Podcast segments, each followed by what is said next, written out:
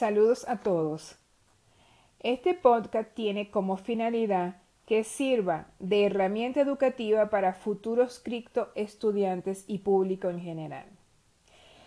En nuestra primera entrega hablaremos de tres temas. El primero de ellos conducido por Grisel Guadalupe Padrón Medina, coach motivacional y terapeuta, actualmente dedicada al área comercial residenciada en Boconó, Estado Trujillo, y les hablaré sobre la Federación de Colegios de Contadores Públicos de Venezuela. El segundo tema será conducido por el licenciado Robinson José Arangure Maestre, contador público, actualmente es consultor financiero independiente, residenciado en la ciudad de Caracas y nos hablará de cuáles son los principios de contabilidad generalmente aceptados en Venezuela. Y finalmente nuestro tercer expositor, el licenciado Carlos Alfredo Quintero Navas, contador público, actualmente dedicado al área comercial y con residencia en Los Teques, Estado Miranda. Y nos hablará si todas las personas que realizan actividades o una operación en criptoactivos están obligados a llevar contabilidad. Comencemos.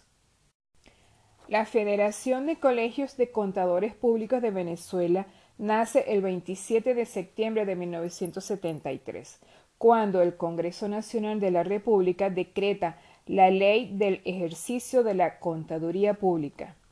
Según consta en Gaceta Oficial número 30.216. Después de la promulgación se elige a su primer presidente el licenciado Antonio Flores Cortés.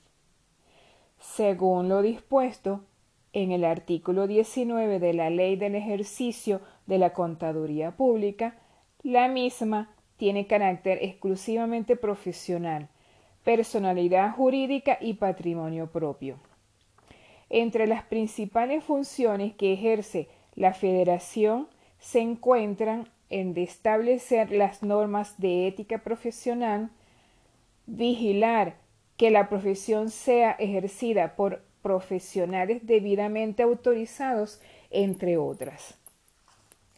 Actualmente, la Federación de Colegios de Contadores Públicos de Venezuela está presidida por el licenciado Luis Augusto Veloz Madia, joven académico, reconocido gremialista con trayectoria en la defensa de las actuaciones profesionales del contador público.